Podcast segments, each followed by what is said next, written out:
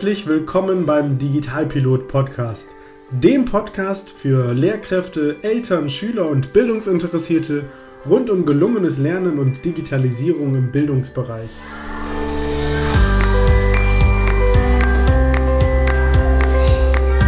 Was ist eigentlich Digitalisierung im Bildungsbereich? Brauchen wir sowas? Verändert sich Lernen durch Digitalisierung? Und wie genau läuft das eigentlich mit den Tablets in der Schule? Welche Chancen und Herausforderungen bringt Digitalisierung für das Lernen mit sich? Viele spannende Fragen und noch viel mehr spannende Antworten erhältst du in genau diesem Podcast.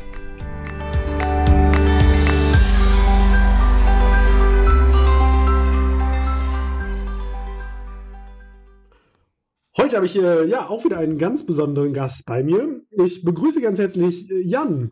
Schön, dass du da bist. Ja, hallo, danke, dass ich da sein darf. Ja, wir kennen uns ja ähm, tatsächlich auch aus der Uni in Fechter. Äh, du warst äh, vor zwei Jahren einer meiner Teilnehmer in dem Seminar Digitale Unterrichtsmedien. Und ähm, ja, war ja irgendwie ganz witzig, ähm, wie wir jetzt zusammengekommen sind. Ja, genau. Ähm, ich war, wie du gesagt hast, ich war vor zwei Jahren bei dir im Kurs und ähm, bin jetzt im Referendariat und äh, bei meinem ersten Unterrichtsbesuch habe ich, habe ich ein Medium eingesetzt, das nennt sich Classroom Screen und äh, davon war meine Seminarleiterin sehr begeistert und äh, hat mich dann gefragt, ob ich eine Seminargestaltung zum Thema digitale Medien machen kann. Und dann habe ich gesagt, ja klar, klar, klar, kann ich machen, aber unter der Prämisse, dass ich auch meine ähm, schriftliche Arbeit drüber schreiben kann. Und dann meinte sie, ja, kein Problem. Und dann habe ich äh, Sebastian direkt angeschrieben, weil ich Literatur brauchte und so kamen wir jetzt hier zusammen. Ja, echt witzig. Weil du ja geschrieben hast, also im, im Referendariat bist du jetzt ja seit dem ersten, nee, seit dem zweiten Halbjahr, also jetzt seit Februar 2020, richtig? Genau, ja, genau, seit, seit ersten, erst, seit ersten, zweiten. Genau, in Fechter an der Ludgerus-Schule, also eine Schule, eine Oberschule in Niedersachsen. Ähm, und ja, da kam ja Corona dazwischen. Also ein paar Wochen warst du an der Schule und dann war auf einmal keine Schule mehr, richtig? Ja, genau. Also man, jedem wurde immer gesagt, Referendariat, das erste Halbjahr, das ist stressig und, und alles. Und äh, gefühlt habe ich meine Klassen zweimal gesehen und dann hieß es auf einmal, jetzt kannst du zu Hause bleiben. Ja, Wahnsinn. Ja, wie sieht denn jetzt so der Referendarsalltag aus äh, in diesem besonderen Halbjahr? Ja, zuerst, also ganz zu Anfang war man auf jeden Fall erstmal halt verwirrt. Keiner wusste, äh, wie was passiert. Beim Seminar wusste keiner, was passiert. In der Schule wusste keiner, was passiert. Äh, weil halt auch von der Politik auch keiner wusste, was so richtig passiert. Und man fühlte sich halt so ein bisschen auf Pause gesetzt. So alles drumherum ging halt irgendwie weiter. Ähm, man hat halt versucht, irgendwie produktiv zu sein. Man hatte auch teilweise ein schlechtes Gewissen, dass man irgendwie nicht so viel machen kann. Mhm. Ähm, und dann, ja, einfach, und jetzt nach seit den Osterferien ähm, geht es dann auch los wieder ans Unterrichten, wo wir halt online über Microsoft Teams unterrichten. Äh, und vorher haben wir halt viel im, innerhalb der Schule. Wir sind, äh, haben da sehr fitte Kollegen und Kolleginnen, ähm, die direkt äh, nach Abbruch, sage ich jetzt mal, der Schule sich sofort digital äh, vernetzt haben und auch allen geholfen haben, sich digital zu vernetzen. Und da, dort hatten wir dann auch viele interne kleine Fortbildungen ähm, zu verschiedenen Themen, die mir auch noch viel geholfen haben. Und ja, Jetzt, wie gesagt, seit den Osterferien kann ich zwar nicht in vollem Umfang, aber auf jeden Fall in Mathe äh, wieder ein bisschen was unterrichten. Das klingt sehr spannend. Also ich würde ganz gerne nochmal auf so zwei Dinge eingehen, die du gerade gesagt hast. Ähm, vielleicht kannst du nochmal so zum einen vielleicht darstellen, also als Referendar, Referendar, wie sieht denn da jetzt so der, der Seminaralltag aus? Also in Niedersachsen ist es ja so, man, man hat seinen Unterricht in der Schule und dann ist man ja noch alle zwei Wochen mit den anderen Referendaren zusammen im, im Ausbildungsseminar und hat ja dann dort ja auch nochmal so eine Art Unterricht, wo man sich dann austauscht zu verschiedenen Themen. Wie läuft das denn gerade? Genau, wie du richtig gesagt hast, wir haben ähm, im Normalfall die Seminare als Präsenzveranstaltung. Das läuft momentan halt auch alles online. Mhm. Man hat halt seine beiden Fächer, als Seminar und ein Pädagogikseminar. Beispielsweise, ich habe jeden Dienstag entweder Mathematik oder Religion als Seminar und jeden zweiten Donnerstag habe ich äh, Pädagogik als Seminar. Und die Zeiten, also normalerweise, äh, normalerweise. Ja. Und ähm, jetzt seit zwei, zwei, drei Wochen läuft es so, dass auch da äh, wir die Seminarzeiten wieder einhalten und ähm, halt zu den gegebenen oder zu den geplanten Seminarzeiten Online-Seminare abhalten. Ach, spannend. Das heißt, ihr trefft euch dann auch in der Videokonferenz und tauscht euch Ja. dann über irgendwas aus. Genau, genau. Wir treffen uns dann in den Videokonferenzen. Seminarbesuche, also Seminarbesuche sind halt Unterrichtsbesuche, wo das komplette Seminar kommt. Die fallen natürlich halt aus. Mhm. Ähm, da gibt es schon einige ähm, Ideen, zum Beispiel, dass die ähm, Referendare äh, dann halt sozusagen ihren Unterricht einfach vorstellen ähm, oder es wird halt einfach normale Seminargestaltung gemacht. Ähm, aber ja, genau, wir treffen uns einfach online und sprechen. Ja, ich glaube, das ist ja auch ein ganz, ganz wichtiger Baustein. Wir haben das ja gerade im Vorgespräch auch schon kurz gehabt. Es ist ja so schräg, man ist einfach viel zu Hause, man trifft ja auch einfach andere Menschen wenig bis gar nicht und dann tut es manchmal ja auch schon ganz gut, sich einfach mal auszutauschen, um mal wieder andere Menschen zu sehen und zu gucken, wie geht's euch. Also ich glaube, das ist auch so ein, so ein großes Learning dieser Tage. Mal Ja, auf jeden Fall. Sich auf die, die Kernwerte zu besinnen. Ja, auf jeden Fall, da kann ich Ihnen zustimmen. Vielleicht magst du uns noch mal kurz was ähm, über deine Ausbildungsschule erzählen. Also du bist ja in Fechter an der Ludgerus-Schule. Genau, ich bin in Fechter an der Logero-Schule. Das, wie du im Eingang schon gesagt hast, ist eine Oberschule in kirchlicher Trägerschaft. Ähm, ja, ich kann, äh, kannte die Schule vorher nicht, ähm, bin aber mit der Schule mehr als zufrieden. Ich fühle mich da richtig wohl. Man, man wurde da super gut aufgenommen. Das Kollegium ist richtig nett, richtig freundlich. Jeder will einem helfen. Meine Mentoren sind, sind überragend. Da kann ich, kriege ich von jeder Ecke Hilfe. Ich kann die anschreiben, wann ich möchte. Ich werde immer direkt unterstützt. Äh, und auch technisch sind wir ähm, sehr gut aufgestellt. Wie sieht es Ähm, da denn das- genau aus bei euch? Also ist ja Ausstattung ist ja so ein, ein großer Kernpunkt im, im Bereich Schule und Digitalisierung. Wie ist das denn in der Ludgerus-Schule? Bei uns an der Schule ist es so, dass äh, jeder Lehrer sein eigenes äh, Schul-iPad hat, mit dem er seinen Unterricht gestalten kann. Muss ich jedem? Klassenraum.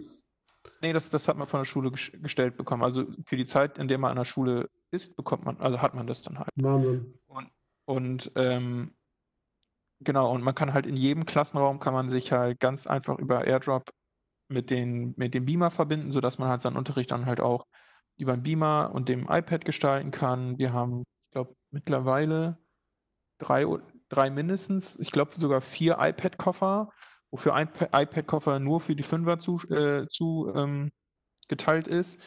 Äh, genau, in den, in den zwei PC-Räumen, die wir haben, sind Smartboards. Ähm, genau, also die Schüler an sich sind auch relativ fit, was digitale Medien angeht. Also die freuen sich auch immer, wenn man da mit dem iPad-Koffer reinkommt. Das heißt, iPad-Koffer für die, die das nicht kennen, ist Genau, ein iPad-Koffer ist einfach, ein, ja, wie der Name schon sagt, ist halt ein Koffer mit iPads drin. Ne? Also das, das ist so ein, so ein riesengroßer Schiebe, Schiebeschrank, nenne ich das jetzt mal. Da sind von, ich glaube, ungefähr vi- 24, 25 iPads drin, ähm, ja, die die Schüler dann halt beim Unterricht nehmen können, wo Apps vorinstalliert sind, wie zum Beispiel Kahoot oder Ja, cool.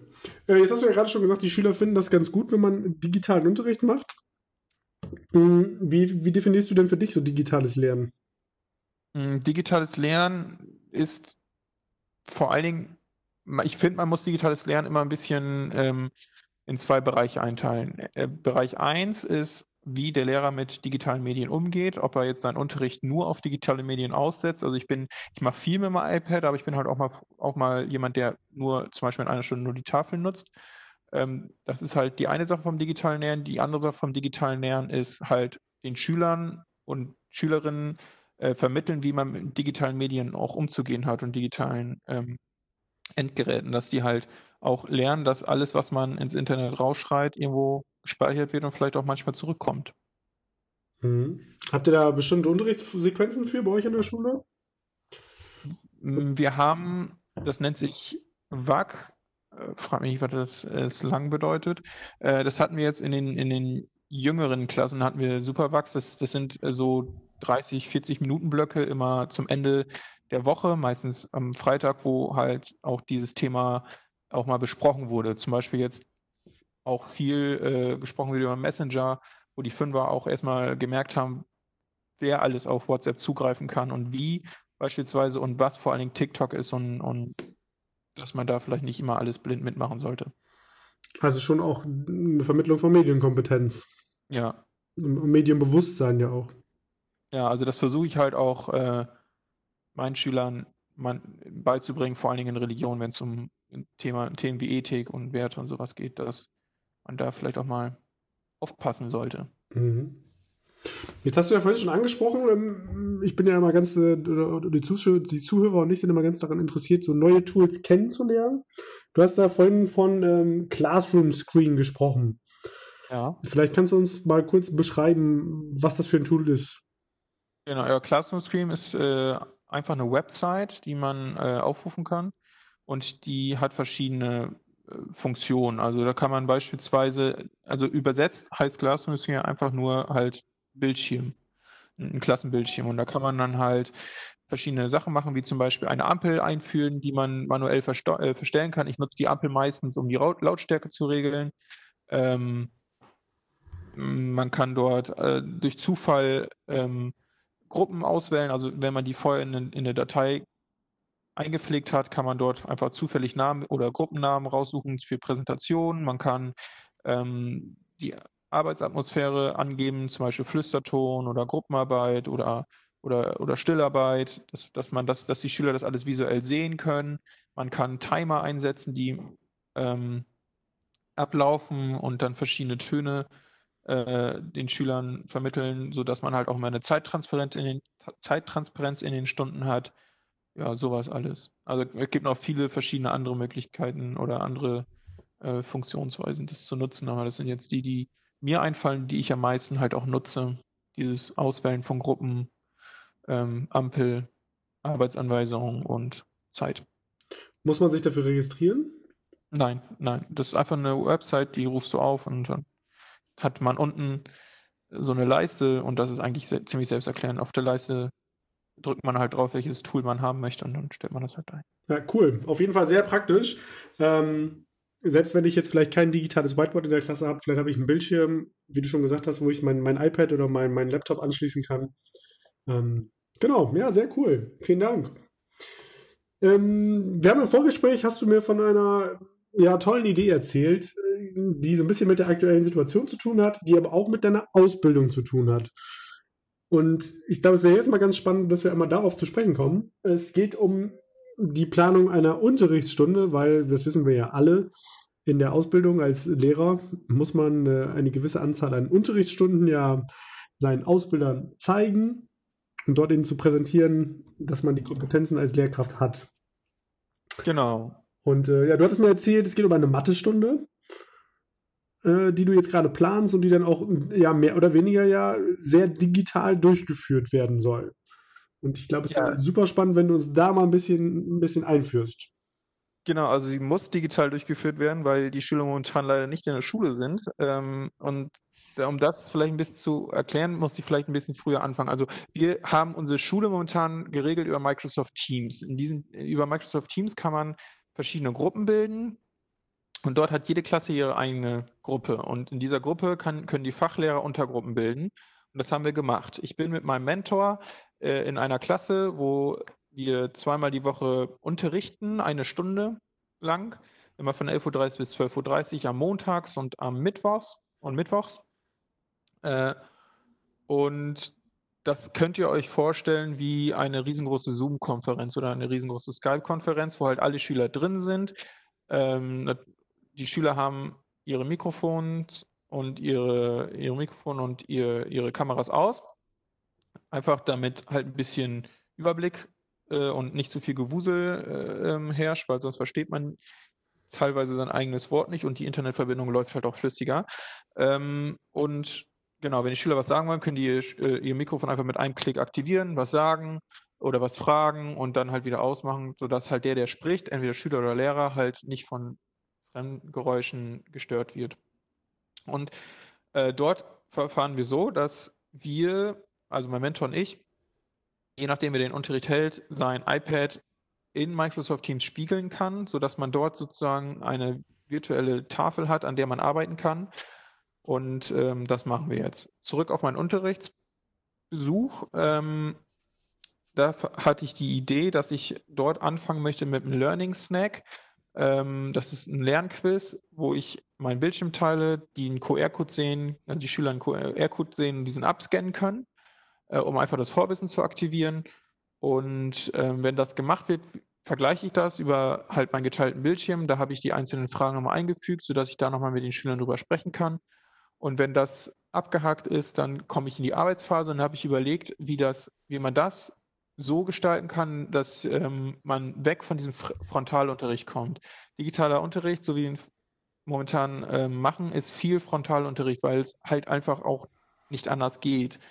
Ähm, das ist ja schon organisatorisch, wenn, wenn alle reden, wird das in der Konferenz natürlich schwierig, ja. Genau, genau. Und, und vor allen Dingen halt, halt auch, dass man hat halt nicht die Freiheiten, die man in der Schule hat. Man kann halt nicht durch den Klassenraum gehen, man kann nicht einzelnen Leuten helfen, ohne dass alle das direkt mitkriegen. Man kann halt schwer Gruppenarbeit machen und all sowas. Und da habe ich mir überlegt, wie man sowas vielleicht doch machen kann. Und da kam mir die Idee, weil ich das halt auch von meinem Seminar in Religion so gesehen habe, ähm, dass man halt Untergruppen bildet und die Schülerinnen und Schüler einfach in diese Untergruppen schickt für eine gewisse Zeit. Und so habe ich das vor. Mein Thema ist ähm, das Volumen von, ne Quatsch, die Oberfläche von Dreiecksprismen. Und da habe ich mir eine Aufgabe selber ausgedacht, die die Schüler dann über den, über meinen geteilten Bildschirm sehen. Und dann werde ich den Schülerinnen und Schülern sagen, sagen, dass sie in ihre vorbereiteten Gruppenräume gehen sollen. Ähm, das heißt, die hast du im Vorfeld angelegt für die Videokonferenz. Genau, genau, die habe ich im Vorfeld, Vorfeld angelegt. Das sehen die Schüler halt auch. Bei Big Blue Button geht das ein bisschen anders. Bei Teams ist das leider momentan noch die einzige Möglichkeit. Und ähm, dann gehen die in diese Gruppenräume und dort sollen die dann mit dieser, mit dieser Aufgabe ähm, entdeckend lernen äh, oder entdeckend für sich selber ähm, herausfinden, wie ähm, man zum die Oberfläche eines Dreiecksprismas berechnen kann. Ich kann in jeden Gruppenraum rein und in jeden Gruppenraum schicke ich nochmal in den Chat die, eine PDF-Datei mit dem Arbeitsauftrag und in, in, den mhm. Gruppenräumen sollen die dann untereinander ähm, die Oberfläche von einem Dreiecksprisma berechnen halt erstmal herausfinden, wie funktioniert sowas, so halt weg von dem frontalen Unterricht hin zum entdeckenden Lernen. Äh, und dann sage ich beispielsweise um 12 Uhr gehen in den Gruppenraum und dann sage ich um 12.15 Uhr sollte wieder zurück in die Hauptbesprechung kommen. Und dann, ähm, genau, dann wähle ich eine Gruppe zufällig aus, die dann präsentiert. Wie präsentiert man sowas? Das ist natürlich dann auch nicht, nicht so einfach, weil ähm, die Schüler glaube ich, äh, die Schüler können ihren Bildschirm halt nicht teilen, selbst wenn die schreiben alles auf den Zettel. Und mhm. zwar habe ich das so gemacht, dass ich dann die Arbeitsschritte so vorbereitet habe, dass die Schülerinnen und Schüler mir diktieren, äh, was ich zu schreiben habe. Also ich werde mich als Lehrer dort zurückziehen. Äh, ich werde halt nur der verlängerte Arm der Schüler sein. Ich werde das alles erstmal aufschreiben und dann werde ich noch eine Kontrollgruppe bestimmen, die dann das ganze Ergebnis nochmal absegnet oder gegebenenfalls interveniert. Ähm, ja, und so wird mein Unterricht aussehen am kommenden Mittwoch und ähm, ich hoffe, ich habe es jetzt ähm, noch nicht in dieser Extremform ausprobiert. Ich hoffe einfach, das wird funktionieren. Aber ich bin sehr guter Dinge, ähm, dass es klappen wird. Das klingt auf jeden Fall super spannend. Und ja, gerade dieser Gedanke, wenn man die Schüler in, in Gruppenräume schickt. Also ich glaube, viele tun sich ja auch schwer damit, wenn sie sagen, wir, wir, machen jetzt irgendwie digitalen Unterricht über Videokonferenzen, aber ich kann ja gar nicht mehr individuell auf die Schülerinnen und Schüler eingehen. Das, was du gerade beschrieben hast, damit geht das ja eigentlich ganz gut, oder? Genau, genau. Also man kann, also ich als, als leitende Lehrkraft kann in jeden Gruppenraum immer reingehen und halt mal nachfragen, ob es Probleme gibt. Die Schüler können zu jeder Zeit in den in den Chat vom Hauptgruppen, von, vom Hauptmeeting reinschreiben, beispielsweise, hier, ich brauche Hilfe, kommen Sie bitte vorbei. Und das PDF kannst du ja wahrscheinlich auch individualisieren, oder? Also du könntest ja genau, das, genau. Ich, ich habe die Gruppen nach Leistungen, also ich mache äh, homogene Gruppen mhm. und dort ähm, habe ich die Arbeitsaufträge auch so angepasst, dass, dass es im Grunde genommen immer der gleiche Auftrag ist, nur dass halt für die äh, für die etwas stärkeren Schülerinnen und Schüler, dass dort ähm, halt Informationen fehlen oder zusätzliche äh, Aufgaben gestellt werden, genau, die vielleicht auch ähm, themenübergreifend ähm, gestellt sind, dass ich halt so ein bisschen differenzieren kann, weil wie du gerade gesagt hast, wenn halt alle im Unterricht drin sind, ist es ähm, halt auch schwierig teilweise zu differenzieren. Total spannende Idee. Ähm, wäre für die Zuhörer und mich auf jeden Fall auch interessant zu erfahren, wie es gelaufen ist. Ähm, ja, wie siehst du das denn? Also, vielleicht kannst du mal den Satz vervollständigen, dass der eigenverantwortliche individuelle Lernprozess unserer Schülerinnen und Schüler wird durch digitale Tools äh, auf jeden Fall gestärkt, wenn man sie richtig einsetzt. Ah, okay, guter, guter Hinweis, ja. Wo siehst du denn so Herausforderungen? Also jetzt mal ausgenommen die aktuelle Situation und Videokonferenzen, aber so allgemein, was digitales Lernen anbelangt. Ja, dass man, also Herausforderungen sind auf jeden Fall erstmal, dass man sich als Lehrkraft selber mit dem, mit dem, mit dem Medium auseinandersetzt, dass man als Lehrkraft sich selber die Zeit nimmt, das Medium vielleicht ein paar Mal auszuprobieren, selber auszuprobieren, ähm, keine Angst davor hat, auch mal Fehler macht, ähm, dass man das einfach, ja, einfach ausprobieren. Das ist von meiner Meinung nach Schritt, Schritt eins. Man muss erstmal selber sicher sein in dem, was man tut. Und dann, dass man den Schülerinnen und Schülern das Medium vernünftig beibringt, dass man nicht direkt in der ersten Stunde sagt, hier habt ihr das, macht es und äh, ja, ihr könnt das ab jetzt, sondern dass man die, äh, dass man, dass auch die Schüler Fehler machen dürfen und, und das, ja genau, dass man da halt ein bisschen sensibel für ist. Ja, ich glaube, das ist ein ganz wichtiger Punkt. Also ich kenne das so von mir selber. Man war aber irgendwie in der Fortbildung, hat irgendwie eine ganz tolle Sache kennengelernt, ein tolles Tool wie jetzt dieses Classroom Screen, was du vorgestellt hast. Und dann gehe ich morgen in die Schule, will das sofort probieren und dann funktioniert es nicht. Dann genau, also das, das sorgt für Frust auf meiner Seite, es sorgt vielleicht auch bei, für Frust bei den Schülerinnen und Schülern. Und schon höre ich auf, das Tool zu benutzen. Das habe ich zum Beispiel bei Learning Snacks gemerkt. Ähm, da habe ich das, ich habe das ja bei dir im Kurs kennengelernt, fand das selber sehr cool, habe mich damit ein paar Mal auch beschäftigt und habe es dann in der Klasse reingegeben, dass die das mal machen sollen und das hat erst nicht funktioniert. Und ähm, das, die hatte ich aber über einen längeren Zeitraum, was heißt über einen längeren Zeitraum? Ich, über drei Wochen, bis mhm. halt die Schule geschlossen wurde. Und halt mit jeder Woche hat man halt gemerkt, okay, die werden da immer sicher drin, die merken jetzt auch mal, dass man was abspeichern muss und nicht einfach was schließen kann. Ähm, und die haben peu à peu neue Facetten kennengelernt. Sie haben beispielsweise erst immer nur Fragen in Textform gestellt, dann haben sie gemerkt, oh, man kann auch Bilder einfügen, haben dann Bilder eingefügt und all sowas. Das heißt also, du hast nicht nur die, die, diese Learning Snacks erstellt, damit die Schülerinnen und Schüler das machen, sondern die durften die sogar selber machen bei dir. Genau, genau. Ich bin halt schrittweise, wie ich es gerade erklärt habe, angefangen. Ich ich habe halt jetzt selber einen Learning Snack erstellt, habe das mit den Schülern zusammen gespielt, verschiedene Learning Snacks ähm, von mir oder auch von anderen Leuten, habe denen erstmal so erstmal gezeigt, was ist das überhaupt?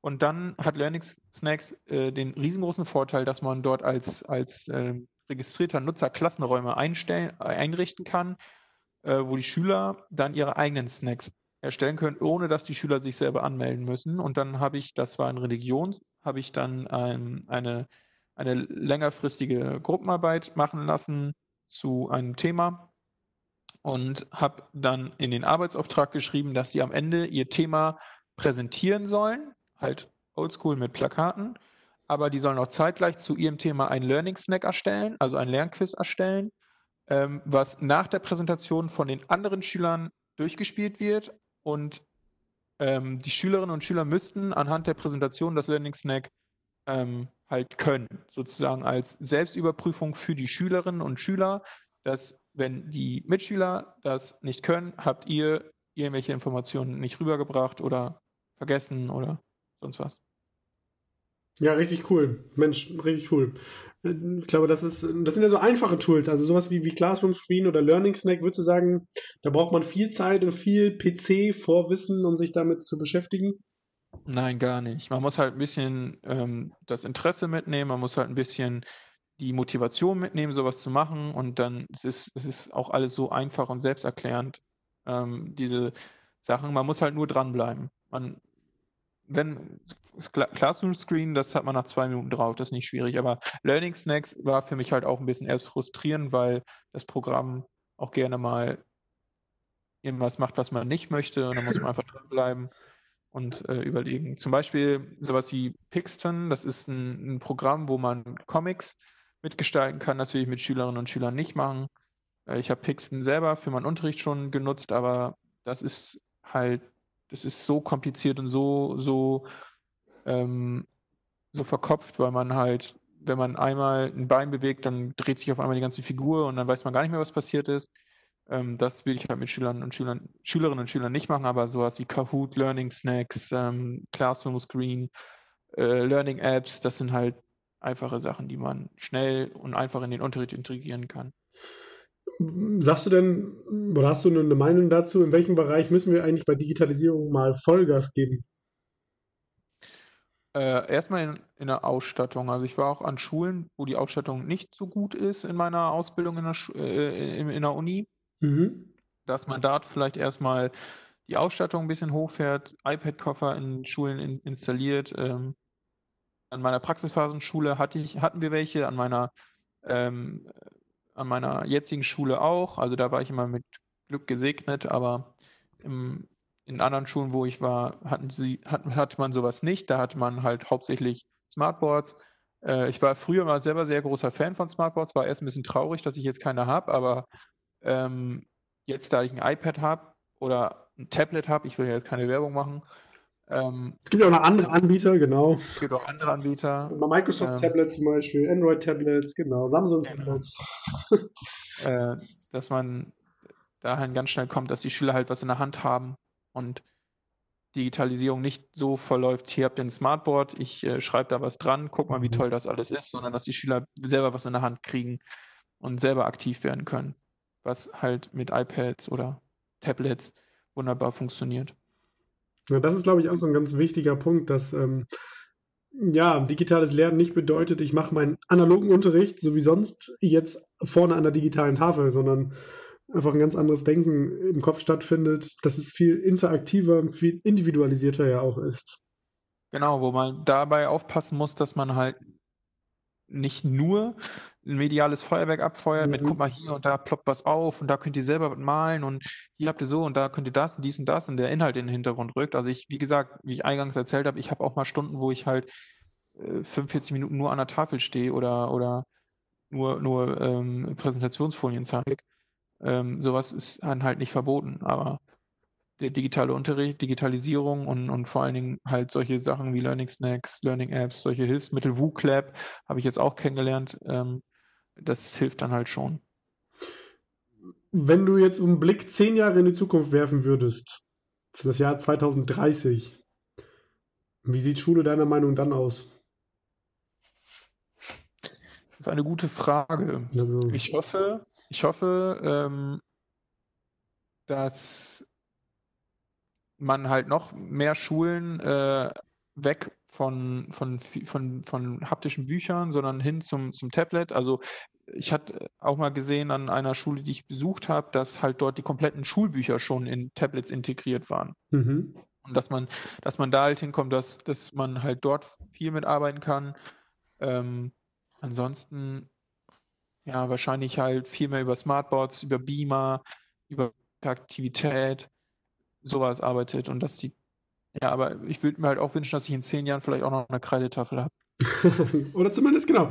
Ich war jetzt an einer, an einer Schule, die sprachen auch über die Anschaffung von, von neuen Bildschirmen oder digitalen Whiteboards und dann kam auch äh, die gleiche Idee auf und die Möglichkeit gibt es ja auch, links und rechts so, so Klappen anzubringen, die dann doch eben magnetisch sind oder also wo ich genau. drauf schreiben kann, dass ich so eine Mischung habe. Und ich glaube, die Mischung genau. ist es so wie immer, die Mischung macht dann nachher den, den positiven Unterschied.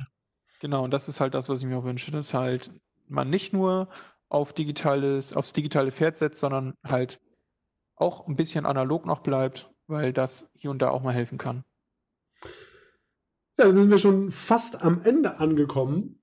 Hast du dann vielleicht noch ein, ein schönes Abschlusswort was du jetzt aus deiner Sicht als, als Referendar, also Lehrer in der Ausbildung, anderen Lehrkräften oder, oder anderen Auszubildenden, Eltern oder wem auch immer gerne mit auf den Weg geben möchtest? Ja, dafür müsste die Schule erstmal wieder anfangen. das ist ein guter Punkt.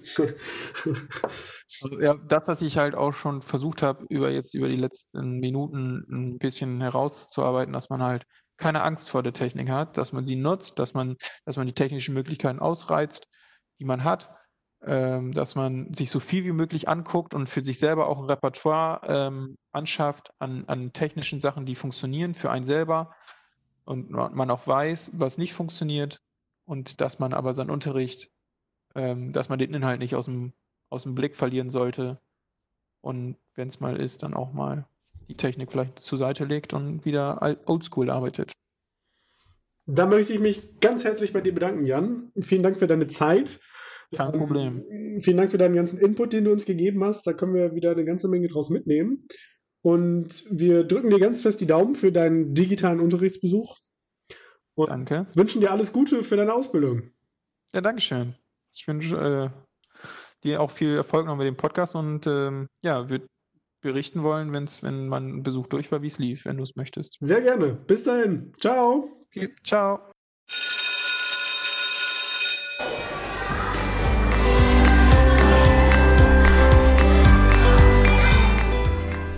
Das war der Digitalpilot Podcast.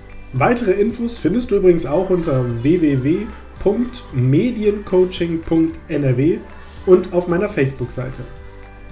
Nutzt du selbst gerne ein cooles digitales Tool und möchtest deine Erfahrungen hier im Podcast teilen? Dann schreibe mir doch einfach eine E-Mail an post.mediencoaching.nrw. Brauchst du noch ein paar Ideen für deinen digitalen Unterricht? Dann bestell dir jetzt mein Buch Toolkit Digitale Unterrichtsmedien. 60 Tools für gelungenen digitalen Unterricht über meine Website oder den Buchhandel. Also, bis bald!